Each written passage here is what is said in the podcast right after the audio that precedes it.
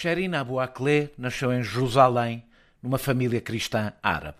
Viveu nos Estados Unidos e por isso tinha cidadania palestiniana e norte-americana.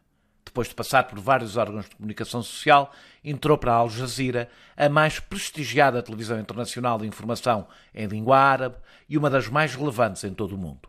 Há 25 anos, foi uma das primeiras mulheres a trabalhar em cenário de guerra e conflito. Ouvida como a voz da Palestina para o mundo, ela era a mais notável e famosa jornalista no mundo árabe. Se alguém podia matar Abu Akleh, quer dizer que podia matar qualquer jornalista. E foi isso mesmo que se quis provar em Jenin. O governo israelita começou por acusar os palestinianos, mas lá acabou por assumir que o disparo até poderia vir do seu lado.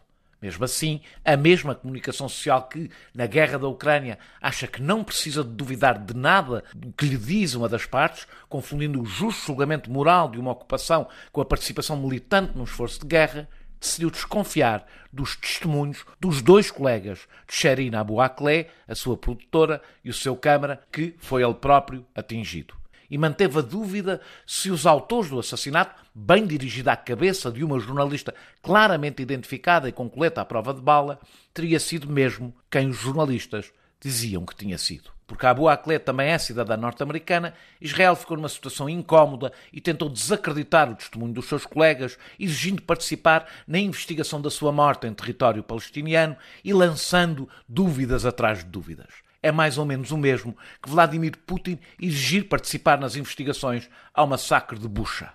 Para Israel, tal como para a Rússia, o seu vizinho não tem realmente direito a existir, a aplicar as suas leis, a investigar os crimes cometidos no seu território, a ter jornalistas que não sejam devidamente monitorizados. Só depois de uma organização independente ter confirmado o testemunho dos seus colegas e de Israel ter desistido de contrariar a evidência, é que a comunicação social europeia assumiu o que, noutro caso, não hesitaria a dar como provável, tendo em conta todos os dados que já tinha na mão. Não é a primeira vez que Israel tem Al Jazeera como alvo.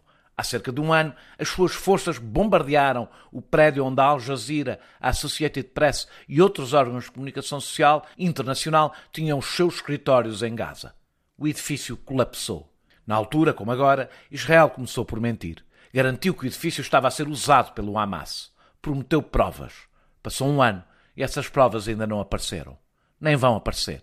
Porque Israel nem sequer precisa de fingir que as suas mentiras são verdades nunca sofrerá qualquer consequência pelos seus atos. Se alguém tinha dúvidas sobre o objetivo simbólico da execução de Sherin Abu Akleh, as Forças Armadas de Israel esperaram pelo funeral da jornalista para sublinhar que nada foi por acaso. Que se tratava mesmo de um aviso a toda a imprensa que ali esteja e não siga o seu guião. Carregou sobre o cortejo, incluindo aqueles que carregavam o seu caixão, que caiu no chão. Os soldados alegaram provocações que era maior provocação do que o símbolo dos seus crimes, e isso chegou para que boa parte da imprensa ocidental falasse em confrontos entre palestinianos e israelitas. Assim é neste conflito. Israel nunca agride, nunca mata, nunca carrega sobre palestinianos. Entra em confrontos, responde a provocações. A clareza moral do nosso jornalismo fica-se pela Ucrânia. Desde 2000, 46 jornalistas palestinianos foram assassinados por soldados israelitas não é o único Estado que o faz. É o único que, executando jornalistas incómodos, conta com o apoio ativo e cúmplice dos governos ocidentais e a indiferença de grande parte dos jornalistas europeus e norte-americanos.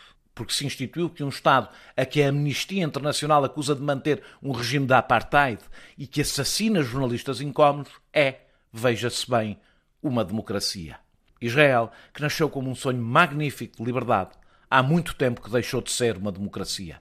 Apenas está do lado certo dos nossos interesses. Por isso, os seus crimes não nos chocam e a vida das suas vítimas não nos mobiliza.